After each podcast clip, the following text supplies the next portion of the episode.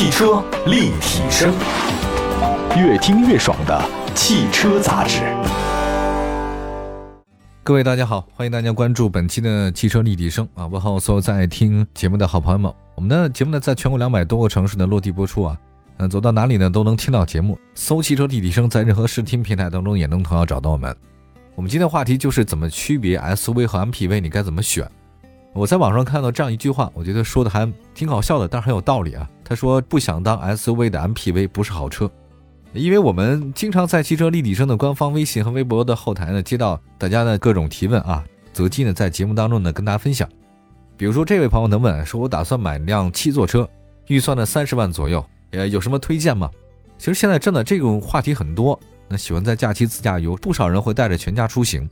七座车，它很好的满足了中国这种生育结构，就是爸爸两边，爸爸那边是三个人，妈妈那边呢是三个人，独生子女嘛，那生一个娃呢，那正好是三加三加一等于七嘛。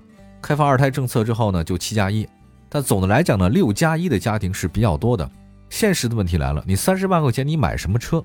也就是说你是买 GL 八，你还是买丰田汉兰达？同样的价格，我觉得之前跟不少车主聊起买车的理由啊。选择 SUV 的主要是因为 SUV 呢底盘离地间隙比较大，这个看起来很高大上。像丰田汉兰达、福特探险者这个大车很显档次啊。而且在很多人的国人印象当中啊，SUV 呢是高档车，但 MPV 不是。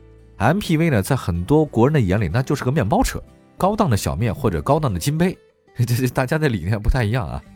选择 MPV 的理由呢是什么呢？实际上空间更好啊，离地间隙更大，侧滑门呢上车非常方便。还一个重要的理由是，MPV 的第三排的空间往往好于同价位的 SUV。那这个问题的话呢，你找一辆别克 GL 八，还有丰田汉兰达，你这个两下一比啊，明显感出这种差距到底是多少。你实际测试一下，你坐在第三排，跟你买鞋似的。你买鞋，别人说这鞋好不好，你没关系，你穿上你就知道了。那么很多朋友喜欢呢，在选车的时候看销量。那么今天呢，就看看到底是七座 SUV 的销量大，还是 MPV 销量大。首先说 MPV。别克 GL 八那是中高档 MPV 的销量冠军啊，没办法，谁也撼动不了。一个季度能卖四万辆，这种车型的话，真的是挺不简单的啊。当然，这里面是很多公务用户啊，私家车用户呢好像没那么多。另外呢，是本田奥德赛、艾力绅这个偏向家用了，一季度呢销量是一万一千二百一十七辆和一万一千三百二十四辆。奥德赛、艾力绅啊都卖一万多辆，这 GL 八呢卖四万辆啊，快四万。广汽传祺 M 八是这两年的崛起的一个 MPV，我很喜欢这个车啊。空间非常大，很漂亮，卖了一万两千六百三十七辆。这个是最近比较火的自主品牌的中高端 MPV，比那奥德赛卖的好。从这个销量来看呢，别克 GL 八很受欢迎，艾力绅、奥德赛、传祺 M 八加在一起啊，不如 GL 八一家卖的多。哎呀，这是没办法。那么在三十万元级别的七座 SUV 阵营里面，我们看一下到底谁比较厉害呢？第一呢就是明星车型啊，丰田汉兰达，一季度呢销量呢是两万两千五百五十六辆。还有谁呢？是大众途昂，一万一千九百二十九辆。福特锐界和探险者呢，分别是六千九百三十八辆和七千一百四十六辆；别克昂科旗和雪佛兰开拓者分别是七千多辆和一千多辆。这个雪佛兰开拓者卖的太惨了，才卖一千多辆，这个真的一个月也卖不了几百辆啊！就从上面这些车型的这个销售成绩来看呢，MPV 销量更大，但如果你扣除公务接待的这些别克 GL 八，两个阵营的销量应该差不多，就是在七座范围内的啊，没有涉及到其他座位。但有一点可以肯定的是。三十万元级别的七座 SUV 不如五座 SUV 好卖，比如说奥迪 Q5L、奔驰 GLC、宝马 X3，一季度销量呢都超过三点四万辆，GLC 甚至卖到了四万多辆。七座的没有五座好卖，而七座当中啊，这个 MPV 又比 SUV 好卖。好家伙，七座 SUV 真是姥姥不疼舅舅不爱。为什么叫好不叫座呢？那有人呢归结为七座车不能六年一验车啊，当然这个都是小问题啊。根本原因还是前面说到的，第三排的舒适度很一般，这个让人觉得有些鸡肋。你这个七座 SUV 确实有第三排，但如果你是长途出游啊，超过四十分钟，你坐着就不舒服了。如果是林肯领航员、凯迪拉克、凯雷德那样的大车的话呢，基本上没有什么问题啊。你像这个国外嘛，一些什么特别工作人员、特工啊，往往坐这种大车，你不能让特工拘着手、拘着脚啊，下了车以后怎么抬枪都不会。所以这种超大型的车第三排没问题。那现实生活当中啊，第三排是有问题的，还一个价格因素。丰田汉兰达、福特探险者这样的明星车价格都不便宜啊，配置水平达标的车基本是三十万起。别克 GL 八、本田奥德赛、艾力绅基本是二十五万就能买个配置不错的。你同样的七座车型，MPV 的话呢，价格便宜五万块钱，SUV 呢贵个五万，你这个一上一下，空间舒适性的因素和价格因素的话呢，实际上会让性价比不一样，MPV 性价比更高。另外呢，我再说一下那别克 GL8 吧，别克 GL8 算是公务 MPV 吧，它有一个很大的优势是什么？就是你七座啊，满载的状态以下，后备箱还有空间，真是无敌呀！这后备箱太大了啊。七座都坐满了，全家七口人随身携带行李都能放下。但本田奥德赛、艾力绅，你车身尺寸啊，你跟那汉兰达这样的七座 SUV 差不多，你坐满了七个人，后排空间包括那个后备箱基本上就没有什么特别大的了。但有一个现象值得注意的是啊，确实咱们中国的车型跟国外车型卖的不一样。本田在美国市场有尺寸更大的美版奥德赛，哎，但很可惜这个车没进入中国市场。三十万元左右，你是买七座 MPV 还是七座 SUV？如果注重这个舒适性，经常大家庭六七口人一起出游啊，到哪儿都大家一起吃饭，这个肯定是 MPV。现在公路条件越来越好，基本上景区都有好的路啊，这轿车开过去都不是问题了。那如果你这第三排只是为了应急，那更多的时候是四口人或五口人，那么 SUV 也就够了，大概是这样的分别。那接下来说说两款 MPV，两个都是大品牌，一个是别克，一个是奔驰。到底这两款车这 MPV 该怎么去算？我们一会儿回来。汽车立体声，继续回到节目当中。您现在关注到的是汽车立体声。今天节目呢说一个很有意思话题啊，鱼和熊掌。古代的鱼跟现在吃鱼是不一样了。古代吃鱼是很辛苦的，你去下河里捞是很难，而且古代呢没有很好的航海技术，你吃海鱼是很难的。现在不太一样了，鱼和熊掌不能兼得，意思呢放在车里面。你要空间性，又要舒适性啊，价格又不能太高。比较来比较去的话呢，两种车型值得关注，一是七座 SUV 啊，一个是七座 MPV。推荐一下，第一个呢是别克 GL8，这个车呢真的是神车啊，官方售价二十三万两千九到五十二万九千九。GL8 的跨度真的跨度太大了。到目前为止的话，我就二手车的人，你要能把 GL8 搞清楚的话呢，你就能吃得开了啊！真的，你专买 GL8 也能发财。实际上呢，GL8 有两种版本。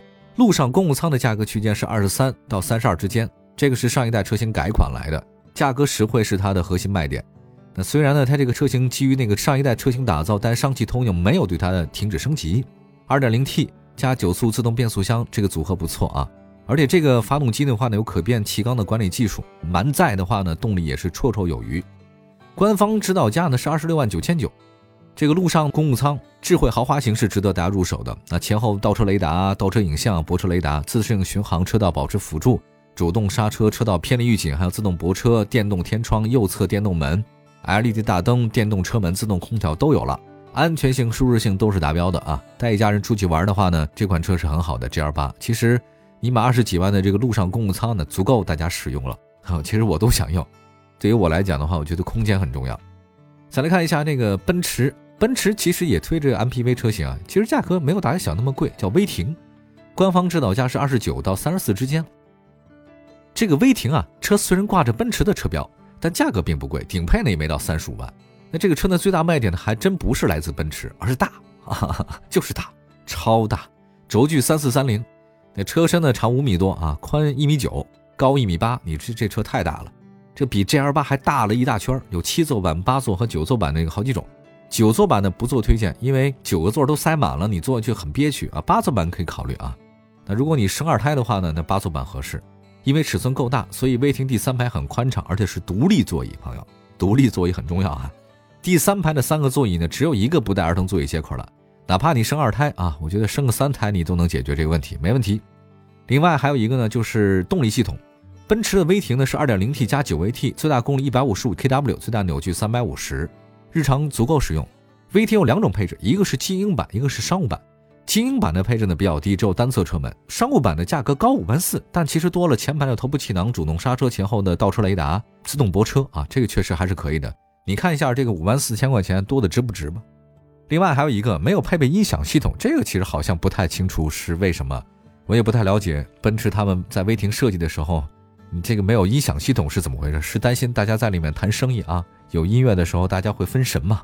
不太了解。我觉得你哪怕给个收音机或 USB 接口，我觉得这个也好办一点，对吧？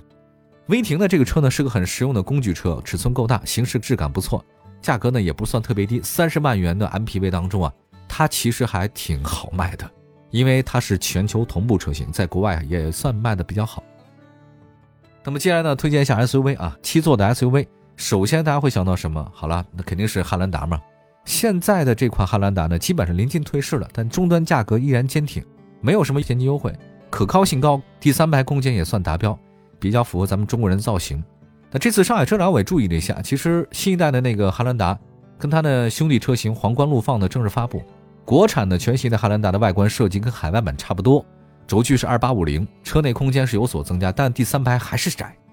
就谁坐这个 SUV 第三排啊？除非啊，他这真的是愿意舍己为人，就自己愿意坐第三排，基本上没人坐。七座 SUV 的汉兰达的这个动力方面，全新的汉兰达是二点五混动系统，发动机一百四十一，匹配 eCVT，百公里油耗六点一，最高续航里程一千公里。底盘呢是前麦弗逊后异形的多连杆全独立悬架。还有依附的电子四驱，相比现款 2.0T 的这个车型，混动系统让全新汉兰达更省油，起步更平顺。还有呢，咱再说说它那个兄弟车型嘛，皇冠陆放嘛，也是上海车展亮相的啊。这个是汉兰达的兄弟车型，两款车在外观细节配置上呢有些区别，但是三大件都是一样。我觉得皇冠陆放的话呢，可能在性价比上比汉兰达更有优势。你你看那个亚洲龙你就知道了嘛。好吧，再来还有一个啊，七座 SUV 向大家推荐一下，抓紧时间，这是上汽大众的途昂，二十九到三十七万之间。哇，这个大众跟丰田啊，真的是棋逢对手，较比良才，既生瑜何生亮，但我也搞不清楚谁是诸葛亮，谁是周瑜，都差不多。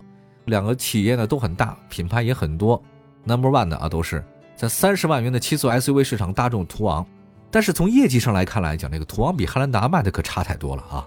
我不太清楚价格是不是不够优惠啊？我觉得这是很重要一点。